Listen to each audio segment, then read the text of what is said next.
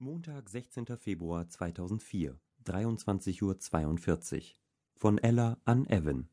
Betreff La Vida Loca. Hi Evan. Ich verstehe nicht, warum dich die Streitereien mit Courtney so frustrieren. Natürlich wurmt es sie, dass du nicht mit ihr nach New York gefahren bist. Du bist selbst schuld, dass du ihr nicht den wahren Grund erklärt hast. Du hast zwar sicherlich das Richtige getan, aber das weiß sie ja nicht. Sie denkt halt, dass du sie einfach sitzen gelassen hast. Obwohl ich sie nur einmal getroffen habe, mag ich Courtney sehr und hab deswegen Mitgefühl mit ihr. Vielleicht spürt sie, so wie ich, dass du ihr gegenüber sehr ambivalent bist. Und um ehrlich zu sein, ist das nicht der beste Weg, um Frauen abzuschleppen. Bei mir hat sich was verändert seit meiner letzten Mail. Ich habe mich entschlossen, Ärztin zu werden. Ich bin mir ziemlich sicher, dass die Aufnahmeprüfungen für das Medizinstudium kein Problem sein werden, da ich schon so viele Kurse in den Naturwissenschaften belegt habe. Ich muss einfach etwas Nützliches tun. Seit drei Monaten meditiere ich nun und es scheint sich nichts zu verändern. Verstehst du, was ich meine? Zwar habe ich tolle Meditationserlebnisse, aber wenn ich dann aufstehe, wohne ich immer noch im selben Haus, mit demselben Krankenvater, derselben Mutter, demselben allem. So werde ich noch verrückt hier.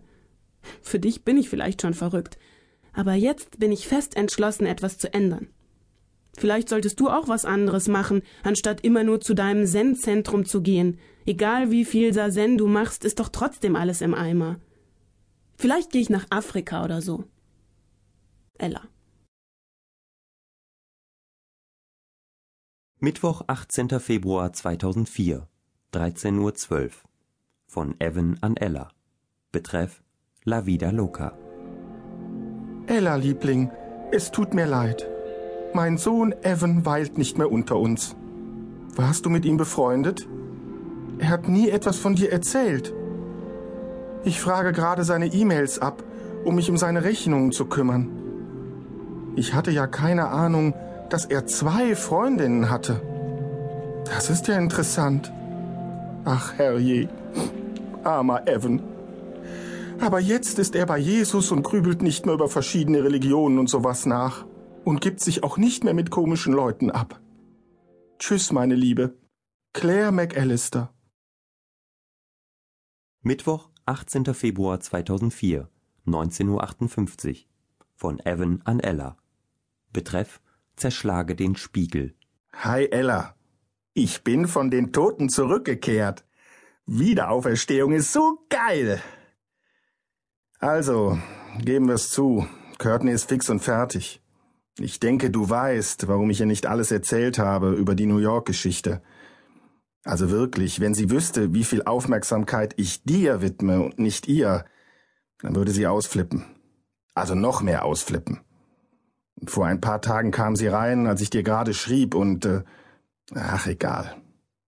Du meinst also, du magst sie? Ja, denn du kannst sie haben. Wie lautet nochmal deine Adresse? So, so. Du willst also Arzt spielen. Was ist nur mit den Delfinen und den anderen Meerestieren passiert? Brauchen die nicht auch Liebe und Fürsorge? Ich bin mir sicher, die Killerwale würden gerne von dir gestreichelt werden.